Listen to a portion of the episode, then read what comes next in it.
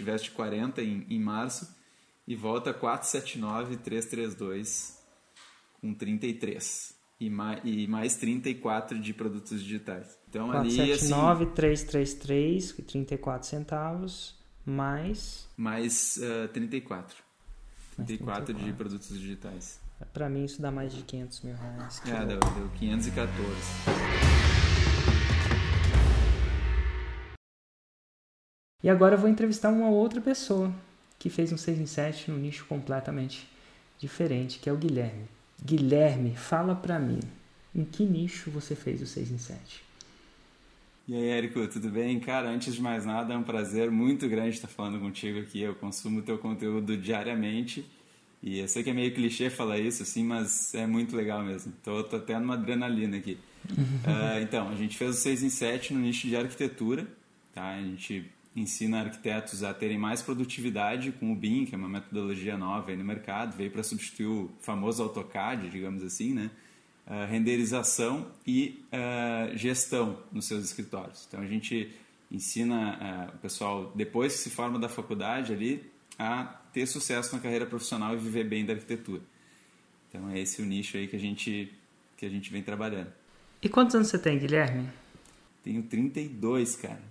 32. 32, passou dos 30, hein? Olha que interessante. Passou dos 30. Passou dos 30, não sei como é você está lidando com isso, mas enfim, a cada, cada década a gente fica é pensativo em relação a isso. Mas ó, eu falo que a cada década, década porque eu passei dos 40 e foi, foi um baque. Eu fiz, acho que eu fiz 39 por uns 3 anos seguidos. Às vezes dá um nó na cabeça, me perguntou a idade agora, será que é 31?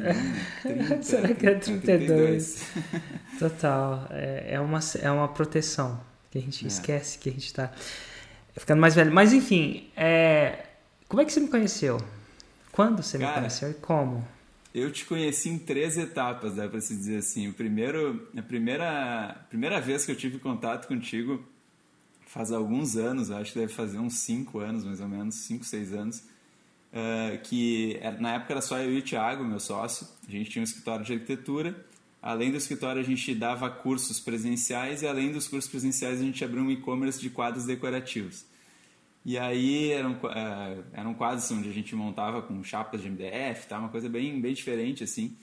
E, e aí eu preciso, e a gente começou a vender para alguns amigos, só que a gente não conseguia escalar, não conseguia né, levar o negócio adiante nem nada. Aí eu comecei a pesquisar na internet ali, como vender na internet, como abrir e-commerce, não sei o quê. E aí um belo dia caiu ali na minha, acho que foi no YouTube um vídeo teu que apareceu sobre, é, tu falava das cinco formas de, não, eram cinco empecilhos para uma venda, acho que era alguma coisa assim. E aí tu falava Uau! Da... Posso buscar esse vídeo aqui agora? Busca aí, busca aí. Se eu não me engano, maior... eu acho que era numa, era na, não sei se era em Londres, mas era aqueles vídeos que tu fazia nas ruas, assim, né? E eu aí tu falava do teu pai e tal, da, da questão da, da eu não me lembro bem os cinco empecilhos, eu acho que era tipo assim. Os cinco a questão da necessidade. obstáculos. Isso. Esse aí mesmo. Deixa eu ver se eu acho. Cinco obstáculos de uma venda. Necessidade, urgência. Olha, o Érico mais desejo. Gordinho, sem barba. Olha isso aqui, ó. Foi esse é vídeo esse aqui, aí. ó. Foi esse vídeo que me conheceu. Esse cinco aí, obstáculos de uma venda. Eu tava nas ruas de Barcelona, e para quem tá no YouTube não tá vendo e tal, mas é esse aqui, ó. Que massa. Olha, deixa eu ver. Inclusive, esse conteúdo. Olha, 150. Há seis anos atrás. Tá, então olha aí, ó. 5, 6 anos. É, foi, foi, mais ou menos o que eu, que eu imaginava. E, e, e, e para dar ao, ao direito, dar, ao, dar a autoria para quem é autor, esses cinco obstáculos foi foi. A primeira vez que eu vi isso foi um cara que chama Zig Ziglar. É. Eu não sei nem se ele chama assim foi... mesmo, mas parece, parece que tipo Sylvester Stallone. Você não acha que o nome dele é isso aí, não, mas foi meio criado. Mas foi esse o primeiro vídeo. Gravei esse, esse vídeo. Esse é o primeiro vídeo. Esse é o primeiro vídeo. E ali ele, ele me despertou algumas coisas, não só pro, não só para a empresa de quadros, que no fim acabou não dando certo, assim, mas também para o próprio escritório, para os cursos presenciais ali e tal. Depois eu vi alguns vídeos teus e se eu não me engano, num desses vídeos eu me inscrevi para algum evento que, que ia rolar, assim. Mas foi só a inscrição também, nunca mais. Uh, não, não, não abri. Na época eu nem abria os e-mails direito, era uma coisa. Era muita loucura, assim. A gente trabalhava demais e ganhava pouco, mas trabalhava demais. E aí, uh, depois, no final de 2018, aí quis o destino que a, nós já éramos quatro na empresa e as nossas duas sócias elas foram para São Paulo num evento, num evento e não nos falaram o que, que era, assim, a gente imaginou até que fosse alguma coisa, sei lá, do mundo feminino, uma coisa assim. E aí elas voltam com a fórmula embaixo do braço. Então elas foram, foram a São Paulo é, por indicação do namorado de uma delas, ó, oh, tem esse cara aqui, bababá. E aí foram no evento gratuito, compraram a fórmula e aí chegaram para nós, a gente fez uma reunião, elas disseram assim, olha, a gente quer mostrar uma coisa aqui para vocês para a gente alavancar esse curso presencial que vocês dão. E, e aí quando eu vi assim, eu bah, bati o olho e reconheci, né? Então esse foi o segundo contato assim que eu tive. E mas a gente por ser uma coisa em paralelo ao escritório na época, a gente fez ali algumas aulas da fórmula, mas cara, a gente não seguiu a risca nem hoje eu olho para trás e eu não sei como é que a gente conseguia vender assim, porque foi uma coisa muito aos trancos e barrancos, gente, era totalmente secundário dentro da nossa empresa. E a gente foi, foi fazendo lançamentos, assim. Ainda assim, a gente faturava muito mais do que nos presenciais. E aí, no final de 2019, um ano depois, fazendo lançamentos, aconteceu uma coisa na minha vida pessoal, assim, que foi ah, eu encontrar a minha, a minha hoje namorada, né, que é francesa. E aí eu pensei, cara, se um dia eu quiser ir morar com ela fora uh, ou em algum outro lugar, eu não vou conseguir, porque eu estou tão enraizado aqui no escritório, eu não tenho nenhuma mobilidade nem nada, eu não vou conseguir. E eu vi nessa, nos lançamentos essa oportunidade. Né? E aí, nessa altura do campeonato, nosso. Então, assim, a gente lá atrás teve, deu uma flertada, depois começou um relacionamento meio, meio frio, meio à distância, e depois, ali no final do, do, de 2019, foi quando eu posso dizer assim que eu casei com o Érico Rocha, né? Porque eu comecei a consumir o conteúdo, vi toda a fórmula de cabo a rabo, e eu falei, pessoal, olha, agora eu preciso, uh, a gente precisa tomar uma decisão. Se a gente quiser levar esse negócio adiante, eu gostaria de me afastar das atividades de arquitetura. E aí eu saí das atividades de arquitetura, continuei fazendo algumas coisas assim de, de tráfego ali para o escritório, mas só isso. E a gente começou nos lançamentos. E aí a gente começou a ver muito resultado. Então, então vamos lá. Quanto assim a trajetória. Quando, quando você começa mesmo os lançamentos, é em que ano? Final de 2018 que é quando então, fim, final de 2018. Então, Isso antes desse, vamos só tentar estabelecer o que, que era antes. Antes disso, qual, qual que era um lançamento? Você falou que fez vários lançamentos para vender o seu curso presencial, mas não era a prioridade. Você está meio que ali encaixando no buraco, né? Você não está não tá sendo uma coisa mais com intenção de fazer como atividade principal. E você fazia quanto? Qual era um faturamento clássico de um lançamento antes disso? Uh, no presencial, tu diz, né? Sim. No, no presencial, assim, a gente ganhava em torno de R$ 4.500 por turma que a gente fazia. Então, então você fechava uma turma, o total era R$ 4.500. Isso, era isso aí. Por turma. Reais. Por turma. É. Show. E aí chega uma hora que você fala, inclusive você conhece a sua namorada que é francesa, tem um motivo a mais, de uma visão a mais, que é alguma coisa que. Inclusive, como é que, como é que você conheceu ela? Tinder. Ah, é sério mesmo? no Tinder. Olha eu só. Eu tava na França fazendo uma viagem, turistão, assim. E aí conheci ela no Tinder. Eu ia ficar uma, um dia só em Bordeaux, que era a cidade que ela morava. e aí a gente se conheceu e tal. E aí acabou acontecendo, depois ela veio pro Brasil para passar as férias dela aqui. Samba. Quer dizer que Tinder funciona. Eu, eu sou uma geração que já não tinha alvará para fazer essas coisas depois do Tinder. eu não sei o que é Tinder, nunca tive uma conta no Tinder. Inclusive, se eu tiver uma conta no Tinder, o bicho pega, imagina. É, justa causa, justa causa. Justa causa. Justa mas, causa. Mas, funciona, mas ó. Inclusive... Funciona mesmo, você tava um Tinder. também conheceu a namorada dele no Tinder, funciona, o negócio é bom. O negócio é bom. Pô, você tava lá um dia em Bordeaux, falou assim, cara, eu vou visitar um negócio e quem sabe não arruma uma namorada francesa, tipo isso? É, totalmente sem pretensão, assim, né? Eu coloquei, acho que até coloquei no, na descrição do Tinder, assim, ah, tô, tô aqui em Bordeaux, se tiver alguma guia aí para me mostrar a cidade, tô aceitando e tal. E olha só eu contando essa história, cara. 600 pessoas online. Ela vai me matar. Ela tem uma guia. E, e peraí, o que, que ela falou assim? Oh, oui, oui, voulez-vous? Como, é, que, é, como é que foi? O que, que ela falou? Assim, só entre a gente aqui. O que, que ela... Ali, né, gente... Começou, que, que, que ela... meu, meu francês na época era, era só très bien e bonjour, era tudo que eu conseguia falar. E aí, não, aí acabou que deu, deu muita coincidência, assim, de ela, ela tava com umas amigas num bar e as amigas queriam ir embora e ela não queria ir embora. Ela queria continuar fazendo alguma coisa. E aí ela, ah, quer saber eu falar com esse cara no Tinder aí? Aí pegou o celular, falou comigo, tava ali meio que de, de, de prontidão já, né? Caso surgisse alguma coisa. e aí a gente se encontrou. Tava na hora assim. certa, no lugar certo, né, cara? É, Engraçado que tecnologia é isso, né? Você é unia né? Eu quase falei uma coisa que eu meditei. Eu quase falei unir a, fonte, a, a fome com a vontade de comer, mas isso ia dar politicamente incorreto. Mas o bom, o importante é que vocês estão juntos. Ela tá agora no Brasil, tá na França? Tá é aqui morando comigo agora, em Florianópolis. Que massa, deu certo mesmo. Que deu certo. loucura, cara. É. Tinder funciona. Mas, ó, eu fico olhando assim só de bastidor mesmo. Eu acho muito massa essa loucura.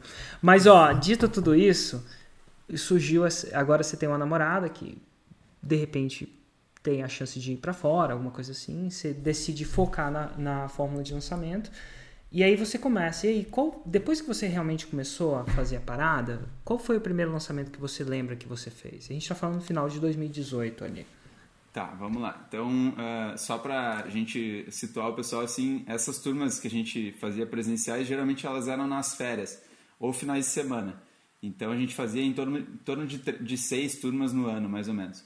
Aí quando a gente começou a lançar, é, foi o nosso primeiro lançamento, o lançamento semente foi final de 2018 e ali a gente investiu 500 reais. Na época era, a gente só impulsionava os conteúdos, não tinha muito uma, um planejamento de tráfego nem nada. E volt, a gente fez sete vendas, voltou 5,758. Então no, no primeiro lançamento a gente já bateu a nossa, digamos assim, os, os, os nossos cursos presenciais, né? Primeiro lançamento.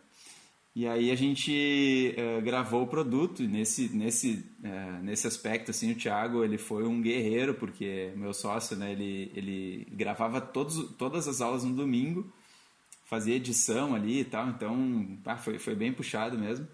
Mas aí em maio a gente lançou de novo. E aí a gente investiu dois mil reais e voltou 25,412. Então foi nosso segundo lançamento. Isso tudo que nem eu te falei, né? A gente bem, tipo assim, olhando, olhava um pedacinho da fórmula e já aplicava, porque não tinha tempo, né? Nossa, nossa rotina era muito louca, assim. Porra, então... eu tô voltando aqui. Que chaveco. Guia. Alguém quer ser minha guia. Nossa.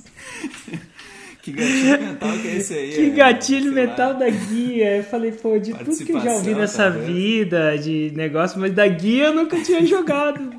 Não é que funcionou, tá aí com a guia. galera que tá viajando, tá? agora não pode viajar muito, né? Depois da pandemia.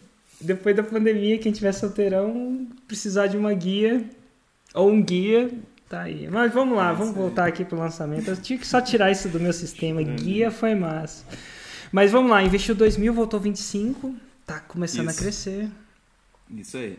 Aí a gente voltou a lançar em julho e aí a gente entrou numas assim, ó, a gente, a gente é, é, lançou em julho, investiu 5,510 e voltou 40,413. Então foi um, foi um lançamento bom e a gente começou a prospectar o 6 em 7. Ó, o 6 em 7 vai ser no próximo, vai ser no próximo, vai ser no próximo. E essa altura do campeonato, em julho, assim, a gente estava... Começou a estudar um pouco mais, uh, mas ainda muito... nada perto do que a gente gostaria e a gente entrou numa linha de estagnação.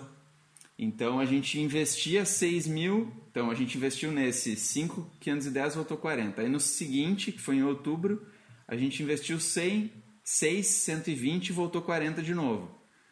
Aí em dezembro. Voltou, cara. Você Voltei. que a gente tá falando da história do Tinder aí, deve ter banido o seu som no Instagram. Ah, Mas deixa. Cara, posso te dar uma dica em relação. Vem o Érico dar dica da, de, dessas coisas. Você ainda tem essa conta no Tinder? Não tenho, não, não, não. Ai, já, já saí, já saí faz já um sa... tempo. Mas eu, eu tiraria um print. Você já pensou é uma se boa. print? Cara, vai que você casa com ela.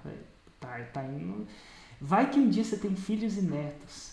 Aí um Olha dia só. você abre no dia de Natal. Fala assim, gente, vou contar uma coisa a. Vocês estão vivos por uma pura coincidência de um dia eu mandar esta frase para sua vovó. Nossa, você estranha. Olha, que baita cara? Que baita. Olha, vai ser interessantíssimo os, os filhos saberem que eles foram. Eles são. Eles, eles existem por causa de um, um chaveco do Tinder, cara. Eu não Olha tinha pensado nisso, mas é uma boa. Vou resgatar, vou resgatar esse negócio Res, aí. Resgata, conta, com, pede alvará para resgatar. Entendeu? Não, não resgata sem aviso prévio, não. Mas, ó, seu som caiu por algum motivo, eu, eu parei exatamente, ó, você fez, você investiu 2 mil, foi para 25. Aí você falou, e daí? E aí começou a parar. Ah, daí não me viu mais. Então tá. Aí a gente, no, no lançamento de julho, a gente investiu 5,510 uhum. e voltou 40,413. Uhum. E aí o que, que aconteceu? A gente entrou numa linha de estagnação, onde a gente investia...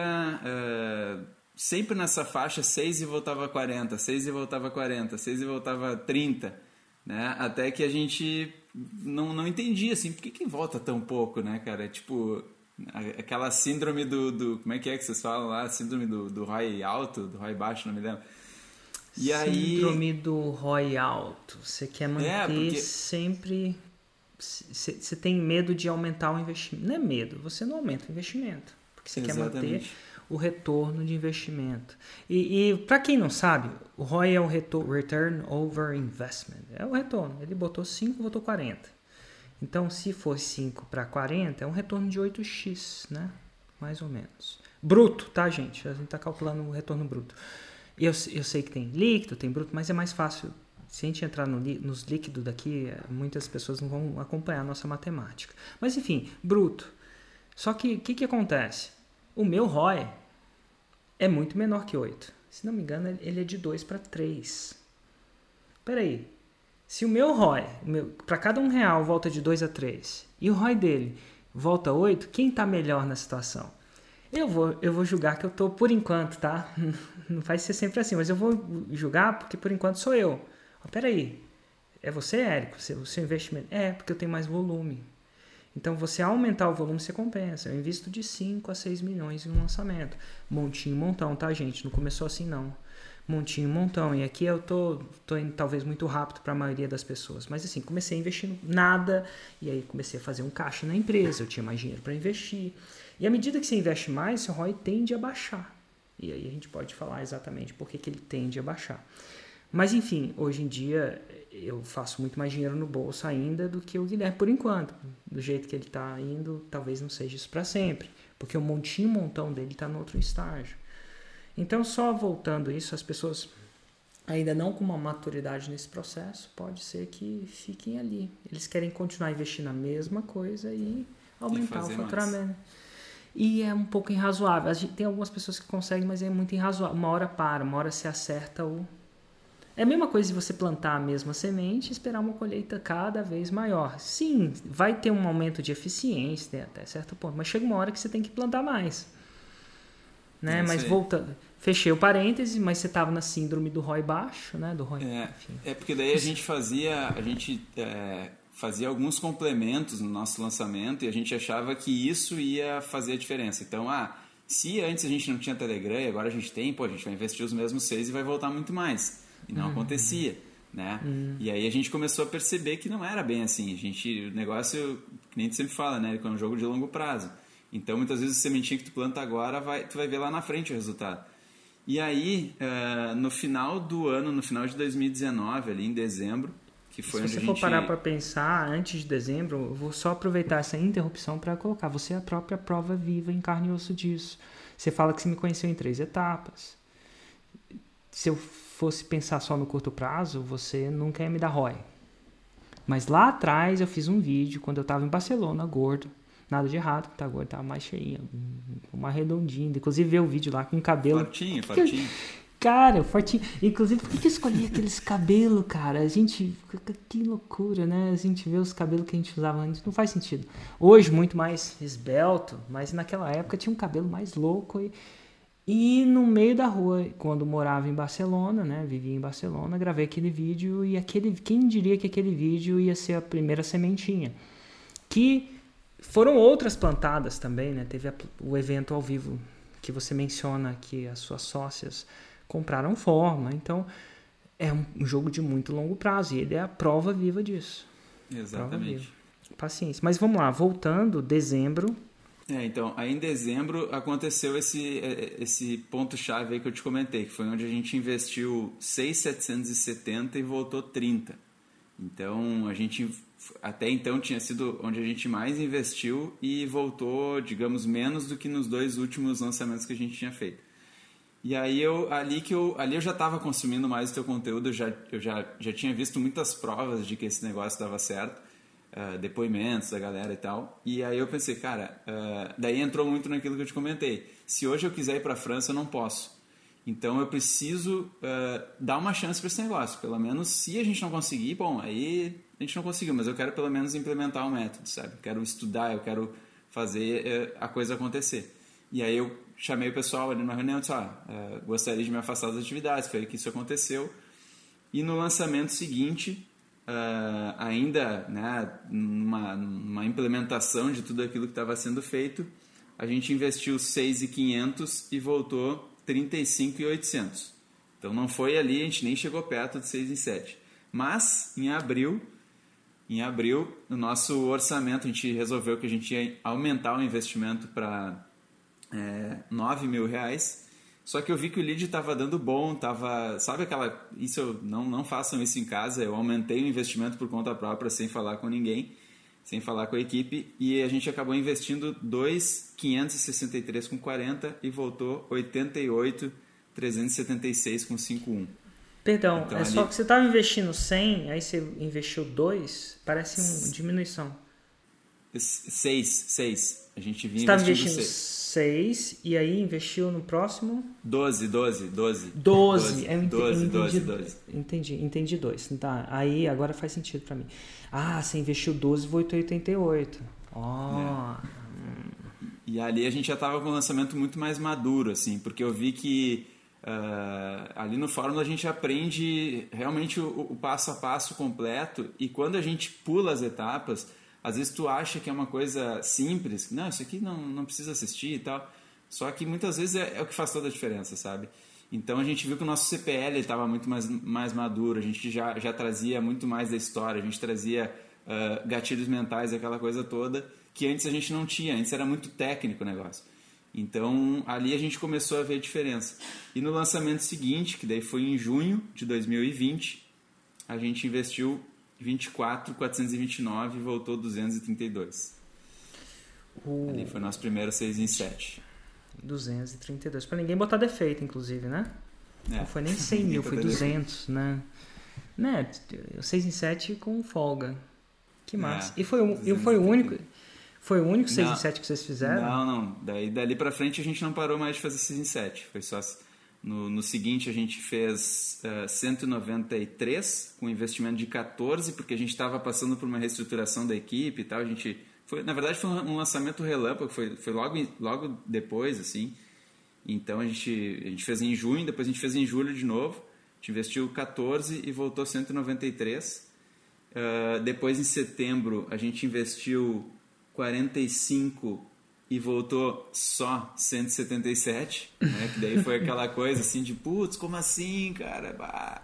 45 só voltou 177, né? E aí. A gente fica mimado, não fica?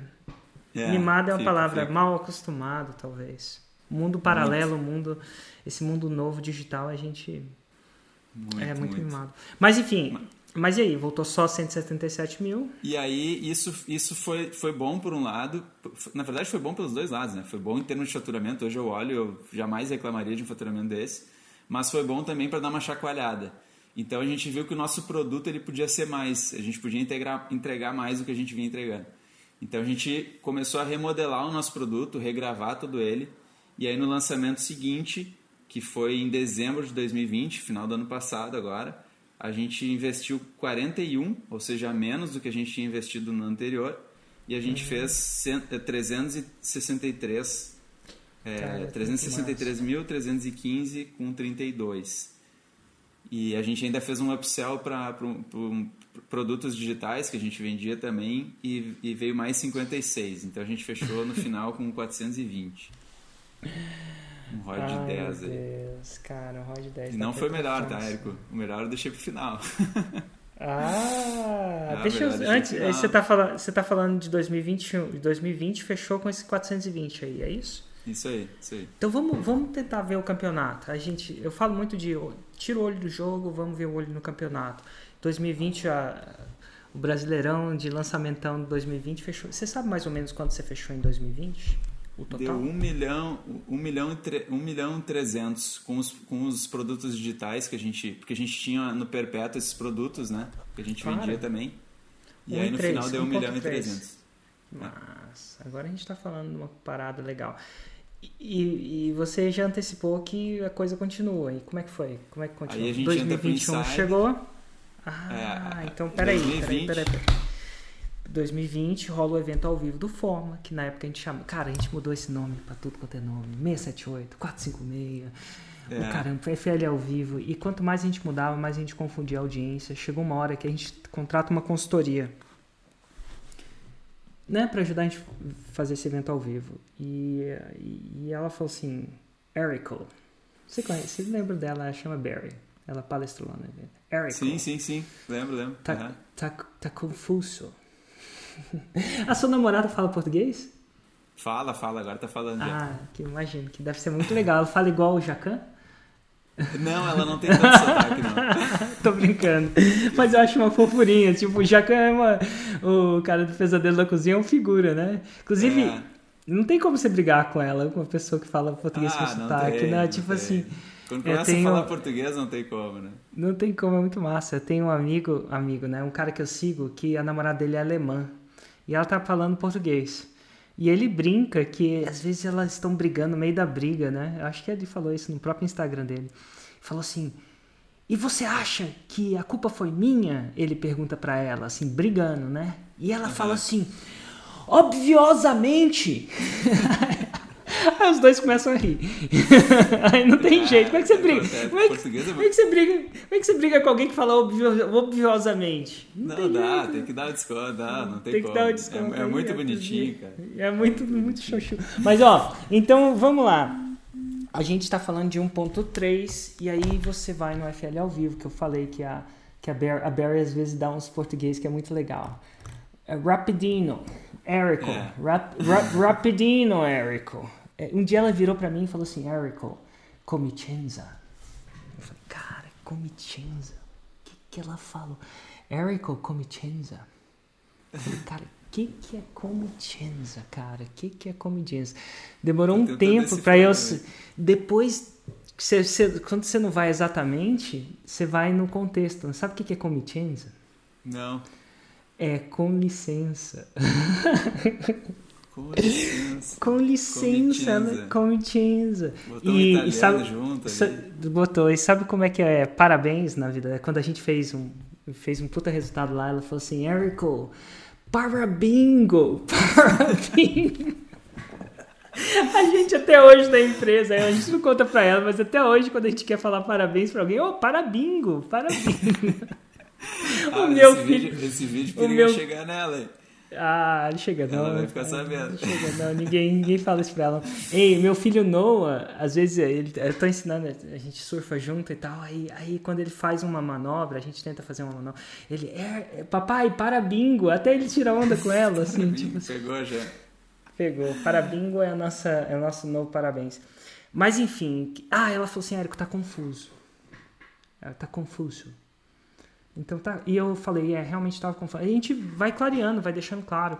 E a, e a, razão da gente mudar o nome do evento é porque o ao vivo, antigamente, quando a gente criou, ao vivo era sinônimo de presencial. Vou no show ao vivo, vou no show, uhum. tá lá o cara. Hoje em dia é ao vivo, a gente tá ao vivo aqui. Inclusive tá escrito aí, ó, live. Então, confunde. E aí a gente resolveu dar um nome pro evento, que não fosse ao vivo, apesar de ser ao vivo, né? Mas tudo é ao vivo. E a gente chamou, começou, começou. Agora a gente vai começar a chamar de Mundo FL e não para mais. Vai chamar de Mundo FL, porque é um, uma espécie de mundo. Por que, que você foi no Mundo FL? Que na época não chamava Mundo FL, mas enfim. Agora chama. É porque a gente já sabia que a gente queria entrar no Insider. A verdade foi essa, sim. A gente. Você já foi. Já, já. Decididinho, já. assim? Já, Olha, já. e você sabia nível... que inscrição para o Insider é só no Mundo FL, ponto. Isso, né? e, e também para ver, porque como o nosso CPL é ao vivo também, eu achei que todos nós, né? A gente achou que seria uma boa referência a gente uh, olhar com esse participar do evento com esse olhar, né? Mais mais de, do que que a gente pode trazer, né? Tendo como referência o maior nome, maior nome do marketing digital, o que que a gente pode trazer para o nosso CPL também. Então todo aquele pitch de vendas ali e tal. Então, bah, foi uma experiência sensacional, assim, Érico. O aprendizado que é o, o FL ao vivo, né? Que depois, como tu disse, ele mudou de nome e tal, mas é, é, é muito louco, assim. É, tu, tu, tem muitos insights. A gente vai anotando e tal, a gente compartilhava, fazia alguns debriefings também da aula, das aulas hum. que rolavam ali do, do, do evento. Eu nunca tinha pensado e... nessa perspectiva, mas assim, o próprio fato de você participar de verdade como aluno te dá uma experiência empírica de um dia poder orquestrar um desse, né? Com certeza. Total. Com você certeza. sabe como é que é o processo do lado de dentro. Você sabe que teve um check-in ao vivo de alguém fazendo. Você deve estar tá pensando, cara, cara como é que o Érico faz isso? É. E, e, e sabe de onde veio tudo isso? De onde? Da senhora para bingo. Olha só. É. Engraçado, eu, eu, eu sempre acho que o sucesso deixa pistas, de verdade. Eu sempre fui um contratador assíduo e quase viciado de consultorias. Eu acredito muito na palavra consultoria. Eu acredito que consultoria é tempo. E ela fazia grandes eventos, 32 eventos né, por ano, de caras da minha área, com números incríveis. Demorou uns dois anos para eu conseguir contratar ela. Porque, enfim, contratar um brasileiro, que a equipe não é necessariamente fluente em inglês e ela também não é fluente em português. Cara, é uma loucura às vezes culturalmente, os caras lá de fora pagam em dólar. Não que eu não pague em dólar, pago em dólar também, mas tipo, dólar tá alto, né? Sim. Então é tipo, é um prêmio muito grande. é trabalhoso, ela vinha, viajava e tal, mas ela, eu acho que é a primeira vez que ela veio, ela se divertiu tanto que, enfim, mas eu acredito muito em consultoria. Eu acredito que o sucesso deixa pistas. Além de vender, quando você vende consultoria, você sabe o quanto de tempo. Ah, eu sei quanto de tempo um insider, um platinum, um, um fórmula tira da. Eu sei, mais do que a própria pessoa às vezes. Então, assim, eu sou. Quanto mais você vende, mais você contrata também, né? É. É. E aprendi com a senhora para bingo. Inclusive, se não me engano, ela vai estar no Mundo FL esse ano também. É, não ah, só é? como consultora, como. É, eu acho que o mundo mudou no de eventos, né? Para mim mudou, eu tinha eventos presenciais, agora é o UFL. E hoje em dia, acho que no último dia a gente vai falar um pouco mais sobre a estabilização do digital. Porque do virtual ao digital, né? Eventos que costumavam ser presenciais, não os lançamentos, os que realmente costumavam ser presenciais agora são e a gente tem dados diferentes. É. E, e, e é um conforto para quem assiste também, né? Porque é, não é? Pô, tu fica ali o dia inteiro, tu, tu dá, faz uma pausa. Imagina, eu, eu acho que o evento ao vivo também, o, o, presencial, ele tem, ele tem aquela, aquela coisa de energia do contato ali e tal. Mas, pô, é, essa nova realidade nos permite isso, né? Nos permite a gente participar de um evento que dura o dia inteiro, uh, tranquilo, tranquilo. Sem, sem é. fila para ir no banheiro. Quando a gente fazia o de 8 mil pessoas, o último, último presencial a gente vendeu 11 mil ingressos, tinha 8 mil pessoas lá, as pessoas vão, não vão vai entender por quê. Mas tem sempre um no-show. Mas, pô, a fila de um banheiro para 8 mil pessoas começa a ficar complicado. É. Comida para 8 mil pessoas, tem fila. Cadeira, ar-condicionado, passagem, Uber, entrar. Meu e Deus. tem todos os prós, mas tem. Pô, você poder ver com uma conexão para a equipe inteira é outra coisa também. E o conhecimento é o mesmo, né? É o mesmo. É o mesmo. É o mesmo. Muitas Tem vezes até, para... até mais denso, porque tu, tu consegue, sei lá, é, sei lá. Hoje, por exemplo, não só os ao vivo, mas cursos, por exemplo, o, o fórum até hoje eu assisto.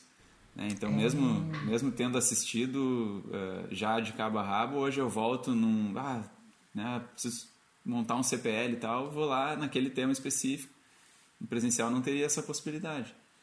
Então, acho que isso vem vem para quebrar alguns paradigmas assim, né? Que acho que durante muito tempo as pessoas tiveram essa restrição, essa objeção com relação a cursos online e tudo mais, né? Mas está é, se mostrando eu... algo muito validado ao longo do tempo aí. Total, total. E, e cara, tipo, se você está no ao vivo, você não está com o seu computador na sua frente. Se você está em casa, você tá com o que você quiser na sua frente. Você anota do jeito que você bem entender, né? aquilo que é mais produtivo para você. Algumas pessoas é caderno, outras pessoas é um computador, outras pessoas você já consegue no intervalo botar projetos em jogo, coisa que você não necessariamente consegue.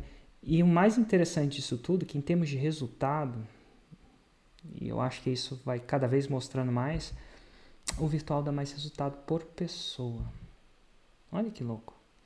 E eu acho que os contras, que sim tem contra, a energia, pô, uma coisa é você, você vê um, eu com uma foto de sei lá, 100, 200, 300, 700 pessoas atrás de mim falando que fez 6 em 7. Outra coisa é você vê isso ao vivo, na sua frente. Milhares de pessoas fazendo 6 em 7. Aquilo mexe com a cabeça de qualquer um. Então eu entendo o poder do ao vivo, de você carne. Mas tem umas coisas que compensam. As chances são que você ia ver aquilo sozinho. E tentou explicar para alguma pessoa que não. Eu sei que algumas pessoas do projeto iam estar com você, mas nem todo mundo ia estar. É. Então, o que, que aconteceu? Que muitas vezes pessoas que não iam estar no evento começaram a estar no evento. O marido, a esposa, o sócio, os funcionários. Tem gente que via de 15 pessoas. Exato. Que, cujo investimento não ia fazer sentido a priori. Então, esse, esse todo funciona, transforma um mundo mais potente, porque aí você traz, você tira o mundo daquela bolha que é o presencial e traz ele para sua empresa. É.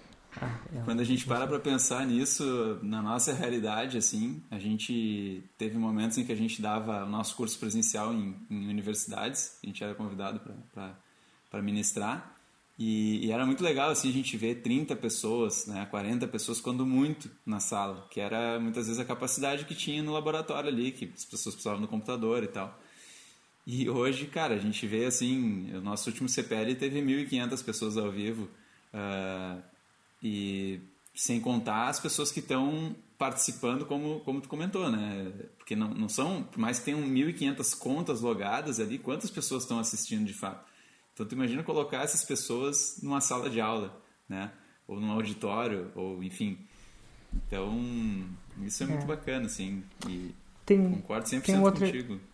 Tem outro efeito também. Eu, quando estava lá em cima do palco, e é o mais interessante que ver uma energia de 8 mil pessoas é uma coisa indescritível, sinceramente. Eu não, não é que é indescritível. Eu não conheço, eu não consigo comparar é, é estranho. Energia de pessoas que, alunos da forma de lançamento mais esotéricos, talvez até entendam isso. Um dia que você sentar na frente de 8 mil pessoas, deve ser isso que jogador de futebol sente ali no campo. Deve ser por isso que jogador.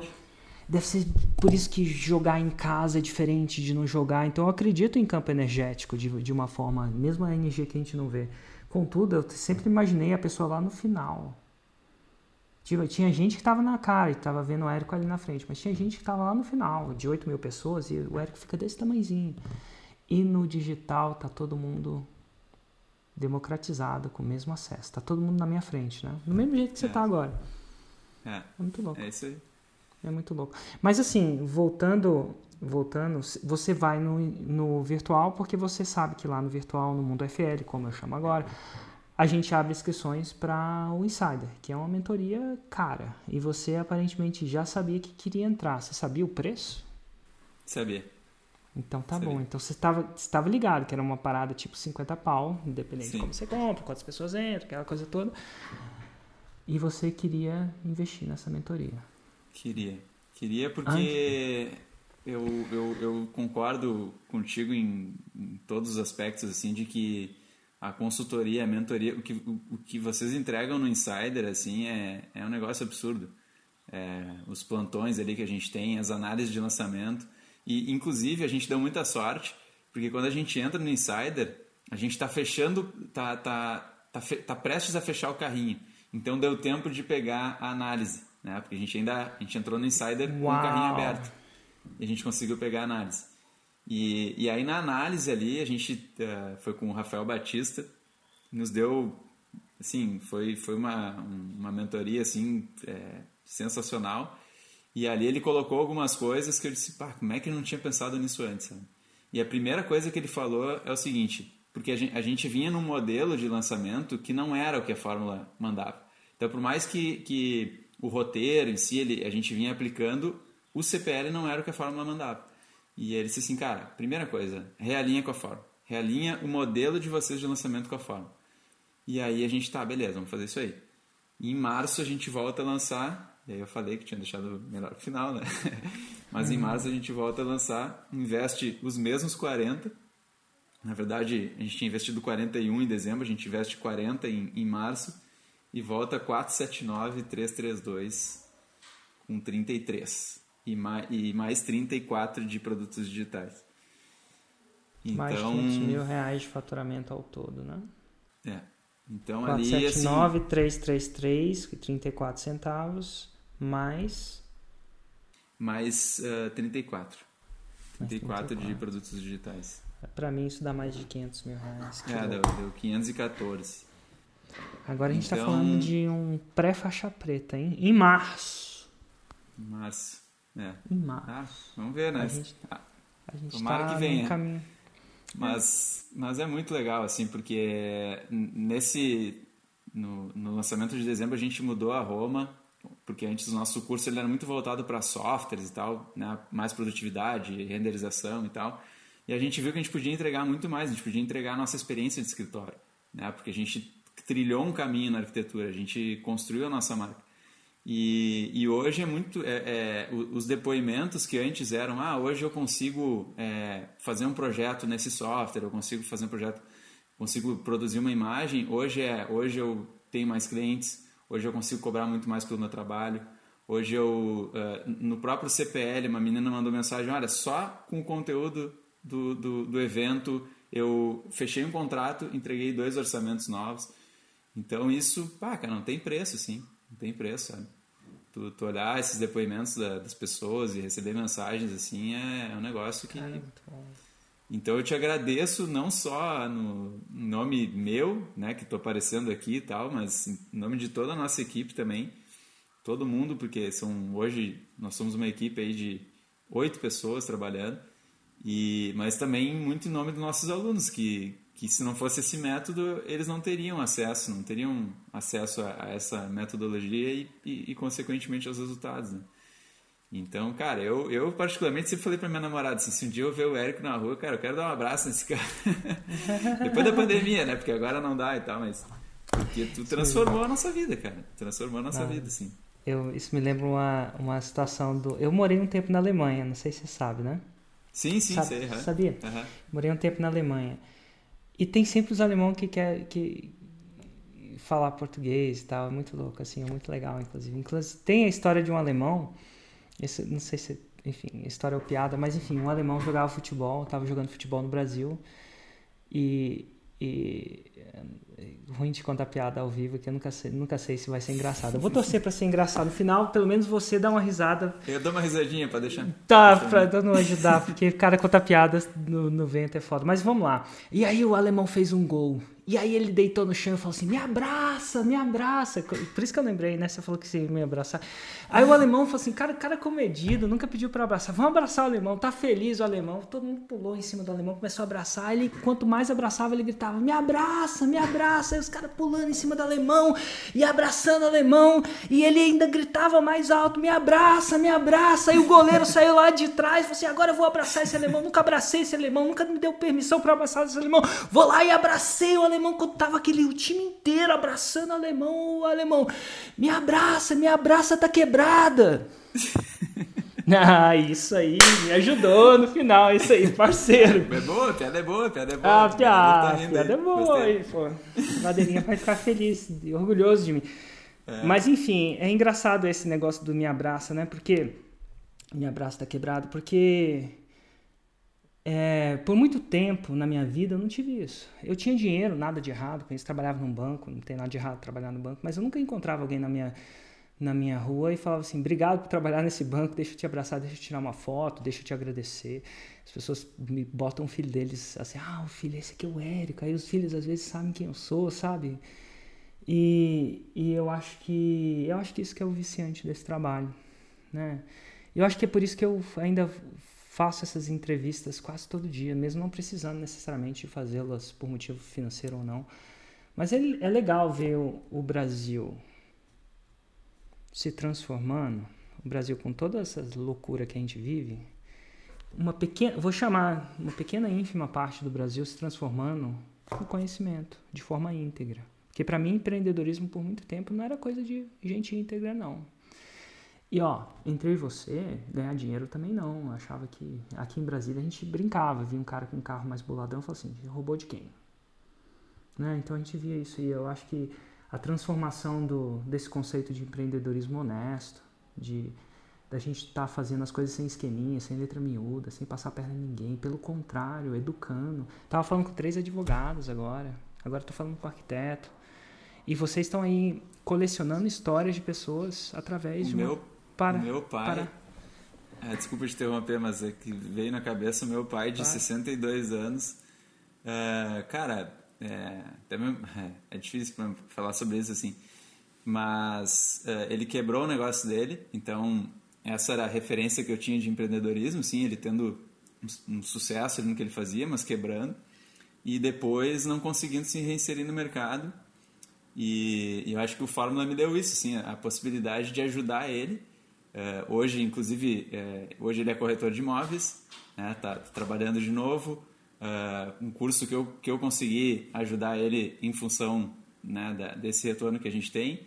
É, fez o curso ali de, de, de perito judicial, que inclusive o expert é do Insider, e, e hoje ele está tá trabalhando, está tá reinserido no mercado com 62 anos de idade. então... É. E o preço disso é muito mais que dinheiro, né? Eu não sei o que é o preço de você reinser, ser reinserido. Eu não sei qual é o preço de você ser produtivo quando você quer ser produtivo, sabe? É, muitas pessoas têm um, têm um preço agregado que é mais que o dinheiro. E que bom, numa época que o Brasil está sangrando, o empreendedorismo convencional está sangrando, está tá variado, né, por razões óbvias de pandemia. E ao mesmo tempo, cara, veio para ficar, né? Esse é o efeito colateral positivo. Veio. O, o preconceito que as pessoas tinham com a gente, digital, é o contrário. Agora o que a gente era o problema, não é o problema, mas era o agora é a solução, né? É uma solução. É. É, é verdade. Solução. Massa, cara. E deixa eu te perguntar, por acaso, vai que você tem alguma pergunta para mim? E diga-se de passagem, não, eu não sei nada sobre Tinder, então não vou poder te ajudar agora. apesar, de, apesar de aparentemente você estar tá aposentado nessa coisa. É, tem alguma coisa já, que você já, queira? Já faz parte do passado. Tem. Já faz tem parte pergunta para ti. Mas ó, pega esse print para mostrar para seus netos, cara. Vou, vou, vou pegar. vou instalar, vou instalar junto com ela aqui só pra gente catar essa descrição pra ver se tá lá ainda, nem sei se fica salvo ou não, né? Ah. Mas, é um, mas é uma coisa legal. Mas assim, uhum. eu queria te perguntar. Uh, eu, eu, eu, vi num, num podcast ou num, num, vídeo aí que tu comentou que teu primeiro 6 em 7 foi em 2010, né? E cara, eu queria, eu queria ouvir de ti assim, sei lá, como tu puder falar, mas qual é o eh, como é que tu te mantém tantos anos, né? Tantos anos sendo, né, com fazendo, sei lá, o que tu faz, sendo uma referência, eu canso de dizer assim, a maior, para mim é a maior referência do marketing digital. Como é que tu fica tantos anos? É um trabalho mental mais do que qualquer coisa. Então, eu não sei se eu então, algumas coisas que para mim me ajudam a permanecer. Primeiro, olho no campeonato e não no jogo. Sei que agora está crescendo seus lançamentos. Se você comparar lançamento a lançamento, por sazonalidade, por época, por. Tem vários fatores que são. Ah, sei lá, Black Friday vai ter mais. Lead vai, tende a ficar mais caro ou mais barato, não sei, de repente. Existem N fatores que não estão no seu controle e vão fazer os seus lançamentos flutuarem no, no jogo a jogo. Mas eventualmente dá para crescer campeonato a campeonato. Então, olho no campeonato. Esse é o primeiro ponto. Você tem que bater esse ano 1 milhão e 300. E já está no caminho.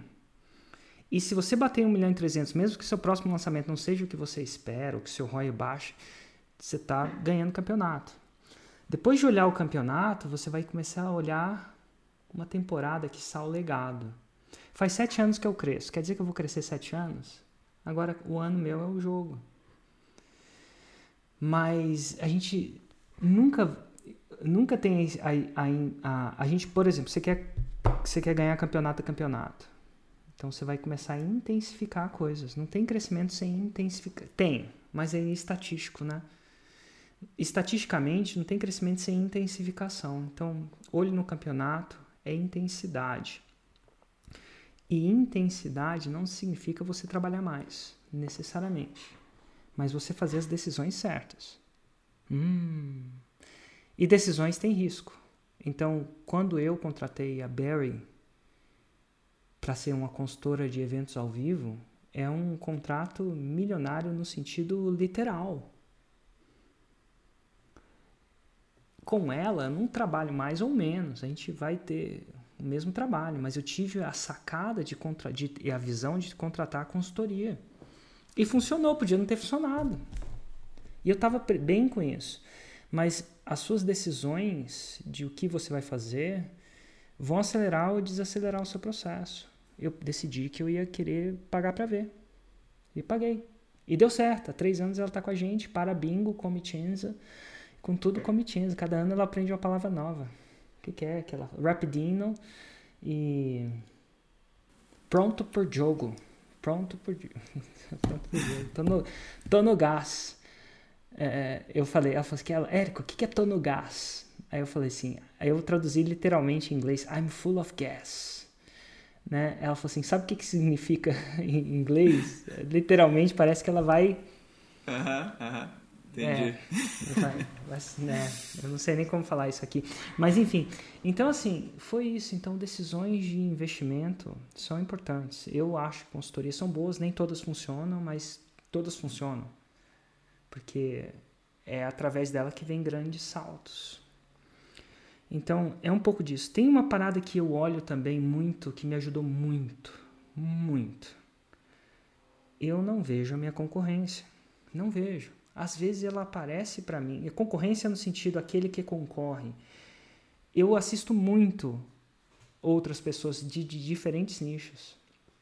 Mas eu jogo com o Érico. E eu não vejo. E ver minha concorrência me tira do jogo. Pode me tirar quando eu acho que eu estou muito melhor ele, que eles, assim, a gente se compara, tá? Ah, eu sou muito melhor, eu acomodo. Quando eu acho que eu estou muito pior, eu fico depressivo.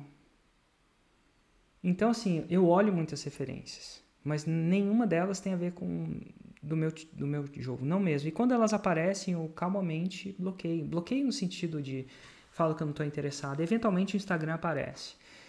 E, cara, me dá uma paz de espírito, porque você fala assim, a maior referência, eu não sei se eu sou a maior referência, mas uma coisa eu sei, eu cresço todo ano, ou tenho crescido todo ano, isso para mim é o meu jogo. Cresce em relação a quem? A mim mesmo. Parei de querer comparar os meus lançamentos com outras pessoas. Receita de antidepressivo tem sempre um lançamento maior, tem sempre um pior. De novo, se você contrata e está muito grande, você fica inflado. Se você contrata e está muito pequeno, você fica depressivo. Um pouco, um quê de depressão. Tem algumas pessoas que têm essa maturidade de não ter essa capacidade, mas eu me alienei. E eu busco referência, assim, aqui e fora, mas nada, nada do marketing digital no sentido disso, porque isso não me ajuda no meu jogo. No final do ano, eu quero ser julgado pelo campeonato. O campeonato é uma posição de crescimento. A posição de crescimento eu vou trazer com a intensidade. Porque eu tenho controle da intensidade. Eu não tenho controle se tem pandemia ou não tem. Eu não tenho controle se o Facebook bloqueou ou não bloqueou. Eu, mas eu tenho controle da intensidade. Então, clássico do é, Antifrágil, que é do Nicolas Taleb, foca no que você tem controle. Como é que eu vou focar em alguma coisa que eu não tenho controle da, na sazonalidade? Mas eu tenho controle da minha estratégia. Na Black Friday a galera vai seguir, eu faço zag. Muita gente cria um produto mais barato porque acha que é bom. Tudo bem, eu crio mais caro. E mais caro. Então, assim, mas eu tenho controle da minha intensidade. E no final das contas, você vai começar a entender que o que num jogo, quando você chegar na faixa preta e começar a construir uma infraestrutura, você vai saber que o, esse, vai ser o seu, esse vai ser o seu ponto forte. A gente acha que o ponto forte é nada mais nada menos que a capacidade de execução. Eu, eu vejo muito Tesla, não sei se acompanha ou não. O cara foi lá e fez um carro boladão, é, bom, carro bom, elétrico. E hoje, a, no momento, né, é a montadora mais cara do mundo, por valor de mercado, né? Mas porque ele, mas qual que é a sacada? Que o carro é bom demais? Não, porque o carro é bom demais, ele tem capacidade de entrega, de produção. Não é fácil você produzir 20 milhões de carros ou 2 milhões de carros, eu exagerei, 500 mil carros. Qualquer um cria um protótipo perfeito, mas quem consegue entregar isso em escala? Porque a escala você vai precisar de equipe. Então, você está dentro do Insider, você imagina a escala e o orquestramento da escala para eu, eu organizar que cada um do Insider tem um navegador e um faixa preta analisando os seus lançamentos. Faixa preta raiz mesmo, de verdade, legítimo. Então, e você conseguir entregar aquela qualidade numa escala. Então, isso é muito mais do que simplesmente a metodologia. Esse é um trabalho um trabalho de três anos. O SNA ali, eu achei, eu gosto muito de planilha, né? E Total.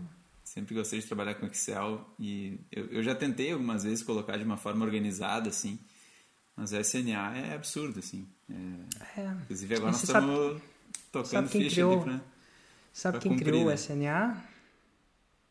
Oi, desculpa. Não foi nem a gente. E sabe quem é a autora, a inspiração, que sabe a primeira pessoa que criou esse SNA? Não, quem que é? É a Mari Fase. É uma nutricionista. Então, de onde vem essa parada? Olha só que interessante. Eu criei o grupo dos faixas pretas, onde a gente divide sacadas.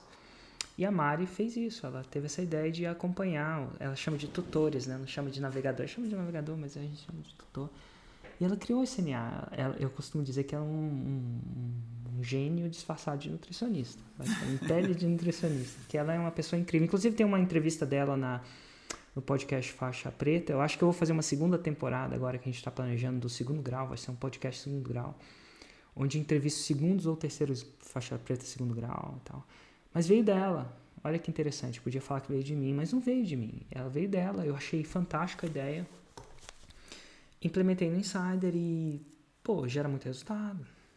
Tipo, muito massa nesse sentido. É, mas assim, quando você foca no seu jogo e você só se compara com você mesmo, existe uma certa paz de atuação. Eu tenho é. essa paz. Eu acho acontece. que acontece. Então eu acho que é bom quando você consegue controlar. E no final das contas é energia. É um pouco de energia nesse sentido. A maioria das, o maior inimigo do seu, da sua faixa preta, acredite ou não, e vai demorar para entender, não é seu nicho não é seus funcionários ou seu sócio, é você mesmo. Tu mesmo. Quando você saca que você está no controle e você pode intensificar, e a intensidade é uma opção, não é um acaso, eventualmente você vai sacar que o jogo aumenta. E vai aumentando. Esse ano a gente vai fazer dois mundos FLs. Isso vem de intensidade. Não foi uma coisa do nada. Chegou uma hora que a gente falou, nossa, a gente chegou onde eu não sei se eu vou conseguir colocar 20 mil pessoas num, num mundo FL, mas eu consigo fazer 2 de 10. Então começou assim. Árvores não crescem para o céu também. Tem uma coisa assim que você vai sacar. Vai chegar uma hora. E ó, a maioria dos, dos insiders e que as faixas pretas não chegaram no topo ainda dos produtos. Né? A própria Mari Faz, a gente conversa hoje sobre um, um potencial faturamento de 50 milhões ano no nicho de nutricionistas. Coisa que ela não conseguia ver antes. E a última coisa, assim, de manter, você manter no jogo, é você estar tá andando. Se você é o mais esperto da mesa, está na mesa errada. Você é precisa de. Eu, eu, eu, acredito, hoje em dia eu já acredito muito no poder do exemplo. O exemplo arrasta. O exemplo arrasta naturalmente. Né? O exemplo arrasta para baixo também. Eu também tinha é, exemplos de empreendedores que só. Meu avô também faliu morreu falido, assim, faleceu, ele não era dono nem da casa onde morava. Esses são os exemplos. Eventualmente, agora a gente cria exemplos. E no caso, que que eu, por que, que eu estou fazendo essa entrevista? Para o seu exemplo arrastar. Hoje em dia, no mundo cada vez mais virtual, você não precisa ter a pessoa do seu lado fazendo exemplos. Eventualmente. Eu não sei, mas é, um, é uma mistura disso. E eu tenho outra coisa também. Eu tinha uma crença limitante que crescer era uma perda de qualidade de vida. Ah, eu não quero ficar 10 vezes maior, ter 10 vezes mais funcionários, ter 10 vezes mais responsabilidade, porque eu gosto da minha qualidade de vida. E é, não podia ser mais uma mentira. Então, é, pessoas que eram grandes falam. Nossa, é mentira, é mentira, essa é mentira. Não quer dizer que não, não quer dizer que não possa acontecer isso, mas é mentira. É tipo falar, todo homem é cafajeste e toda mulher é interesseira. É mentira. Tem os cafajestes também, tem uns 1% safadão, ou quantos por cento, tem as interesseiras também, mas nem todas são. Nem todos são. Então, não é uma verdade. E assim, hoje eu tô maior, eu tô, tô melhor, bem melhor. Inclusive, o cara me convenceu, falou assim, quando você era 10 vezes melhor, sua vida era 10 vezes mais fácil? Não era. Então dá para você construir tal que você construa uma coisa que seja cada vez mais sustentável, cada vez mais escalável. Vem das decisões, vem da estratégia, como diria lá no, no Tropa de Elite, estratégia. As estratégias. Aí quando você vê exemplos que estão crescendo e não estão perdendo a vida, pelo contrário, estão ficando melhores, hum, é, o exemplo arrasta. Eu acho que nos, nesse mundo de lançamentos a gente tem um pouco de dificuldade de, de terceirizar, né? Porque a gente é, muitas coisas a gente consegue fazer né? E, e, e, na verdade a gente consegue fazer tudo assim se tu seguir ali o método tu consegue fazer. Em duas pessoas dá para no tá, expert eu... lançador dá para lançar. Eu meu irmão e um assistente vai... fiz chegamos a 2 milhões e meio de faturamento ano.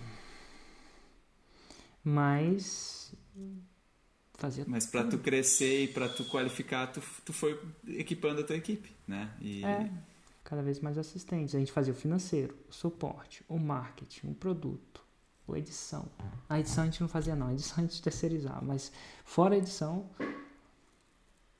Então assim, mas aí, mas é questão de exemplo arrasta. Se você andar só com pessoas assim, você vai só ficar assim, mas se você começar a sacar que tem uma luz no fim do túnel, aí você vai começar a buscar como é que elas fizeram?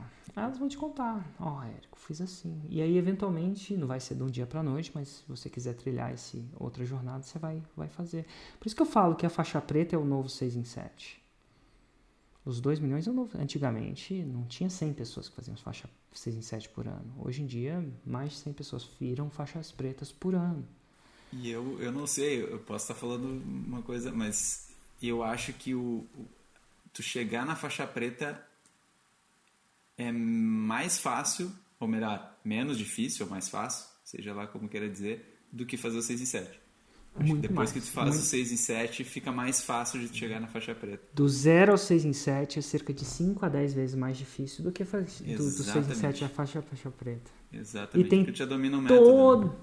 E tem uma parada que você não duvida, porque você viu tem uma parada, tem um jogo muito de crença mesmo. Tem gente que tá ali no. tá na jornada 6 em 7 alguma coisinha diz que ah, ele consegue porque ele sabe chavecar no Tinder. ninguém, você sabe que ninguém vai esquecer dessa história agora. Não, né? eu, ficar, eu, eu, vou ser conhecido como guia agora, cara. O guia, guia do guia, Tinder. Né? Guia. Até o Olha, trocadilho guia. Aí, né? Guilherme, guia do Tinder. Mas assim, é, sempre as pessoas vão falar que você é jovem demais, velho demais, esperto demais, sei lá o que. É o que as pessoas falam de mim.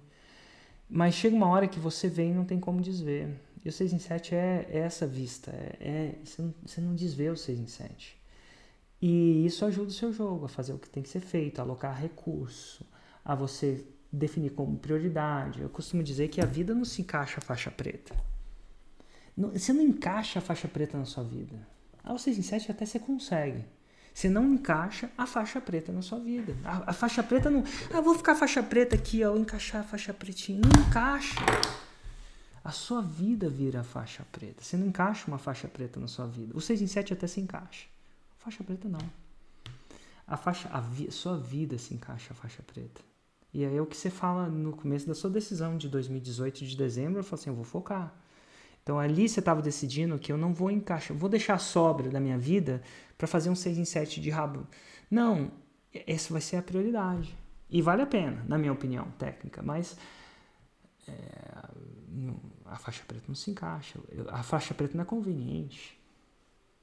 A faixa preta é comprometimento, é uma declaração, né? Eu vou virar faixa preta, ponto. Ninguém me para, ponto. Aí você vai. Aí você faz o que tem que ser feito. Aí você aloca recurso. E recurso é tempo, é foco, Aí você envolve as pessoas ao seu lado. Fala assim, cara, ó, você vai me ver, essa, essa semana eu vou lançar e vai ser difícil, porque eu tô aprendendo uma parada. Depois fica mais fácil, tá? Mas, ó, a luz no fim do túnel é poder trabalhar de qualquer lugar que a gente quiser. E um dia eu posso estar lá na França com você. E aí você começa a envolver os seus parceiros nisso. Essas pessoas ao redor. E eventualmente alguns envolvem, outros não. Mas a faixa preta não se encaixa. Não se encaixa na vida. A, ela, a vida não tem espaço para uma faixa preta. E a faixa preta modifica a vida inteira. Então, mas o 6 em 7 te dá um gostinho disso, né? Não tem como desver 100 mil reais em 7 dias faturado na sua conta do Hotmart ou do seu diretor de pagamento. E, é, e, eu acho que é por isso que as, é por isso que o jogo muda. E, meu, é, você amplifica várias coisas, você sacou, né? O 6 em 7 tem isso. Mas eu acho que é mais. Inclusive, eu, eu lembro de ter feito. ficado mais feliz no meu próprio 6 em 7, eu particularmente. Tem gente que é diferente, do que no meu 7 em 1, que foi a primeira vez que eu fiz um milhão de Com reais certeza. em anos de vitória. É muito 6 louco, 7 né? é um marco, é um marco, é. É um marco. É um marco. É uma coisa que não dá. Eu, eu lembro do dia que eu fiz 6 em 7, 23 de março. 2010. Eu não lembro do exato dia que eu fiz. Eu sei qual foi, né? Eu lembro onde eu estava, mas eu não lembro qual foi o dia. Não me marcou para eu lembrar do dia. Eu não lembro que. Eu sei, foi 23 de março. Eu tinha parado para pensar nisso, mas é, é louco eu, isso. Eu lembro, mas eu não lembro do dia que eu fiz 7 em 1. Eu não lembro do dia que eu fiz 8 em 7 pela primeira vez. Eu lembro mais ou menos como é que foi, mas eu não lembro do dia. É convoluto na minha mente. É convoluto, não, é confuso, né? Tá, tá fosco, não tá claro. E eu, mas eu lembro como eu me senti quando eu fiz 8, 8 em 7, que são 10 milhões em 7 dias, né? E, e não é a mesma sensação. Nunca vai ser. Mas não é ruim também, não. Não. não, é não sei, mas não deve ser, não. é diferente, é diferente, é diferente. É. Mas eu acho que é legal nesse sentido de criar. Mas o melhor de tudo disso tudo é que não. Essa coisa eu posso te falar, se você continuar no processo, a, a masterização sempre tem uma crescente, tá? Nada foi sorte, tudo é amplificável. E isso é massa, porque tem uma, tem uma possibilidade de crescimento muito grande, é bem sustentável isso. Principalmente no mundo que está cada vez mais digital. Não sei se a gente vai voltar a entregar panfleto na rua, mas eu acho que não. Acho difícil, né? Acho difícil. acho difícil, acho difícil. Guilherme, foi um prazer conversar com você, foi. viu? Muito obrigado. Sinta-se abraçado aí, cara. Obrigado mesmo. Me abraça, só, me abraça, só... tá criado. só, só quero te dizer uma coisa. Para, para bingo, né? Para bingo. obrigado, obrigado mesmo. Um abraço. Por cara. tudo, por tudo. Grande abraço. Até mais. Tchau, tchau.